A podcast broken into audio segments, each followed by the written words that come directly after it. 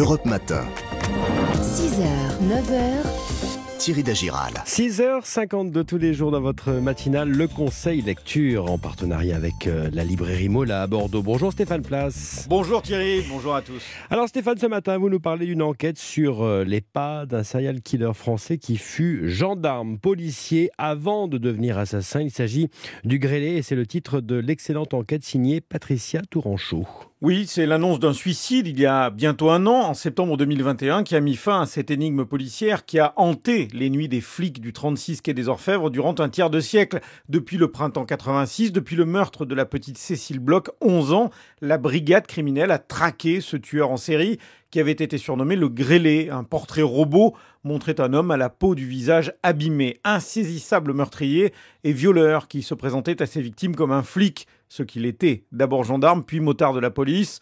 Bon père de famille, effroyable pervers, c'est cette double personnalité, ce parcours criminel que raconte dans ce livre Patricia Touranchot avec sa parfaite connaissance du dossier et des acteurs de ce cold case hors norme, Émilie Sabatier, libraire chez Mola. Patricia Touranchot mène son récit avec tellement de précision. Toute l'époque est retracée. La psychologie de ce tueur en série, le grêlé, qui est quand même une double personnalité. Et c'est tout à fait une lecture effrayante, mais dans laquelle on ne peut pas s'empêcher de continuer à avancer. Journaliste spécialiste des faits divers, Patricia Touranchot entend parler de la traque du grêlé dès la fin de l'année 1990 une affaire tentaculaire. 35 ans de traque du grêlé, ça ne se résume pas. C'est bien pour ça que je consacre un livre à cette affaire parce qu'on n'imagine pas le nombre de cas, de dossiers, parfois des délits. Bon, il y a des crimes, des assassinats, des viols, des agressions sexuelles, des jeunes filles qui sont juste, entre guillemets, abordées par un type qui se présente avec une carte tricolore. Il a un Tokiwoki, il a une arme, il se présente comme un policier, il contrôle des jeunes filles.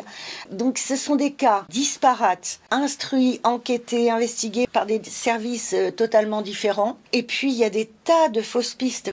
Ces 35 ans d'enquête chaotique, euh, je les déplie, si vous voulez, dans l'ordre chronologique, à part le prologue qui est vraiment axé sur le dénouement et sur comment moi je réagis à ce dénouement, l'identification de François Vérove. Sa femme n'a jamais rien remarqué. Elle dit que c'était un mari prévenant, attentionné, et personne n'a jamais rien remarqué à l'intérieur de ce type, sous la même carapace en fait, cohabitent véritablement Dr Jekyll et Mr Hyde. C'est la comparaison ADN qui permettra d'identifier enfin le grêlé qui avait su échapper aux investigations pourtant acharnées de ses propres collègues pendant 35 ans.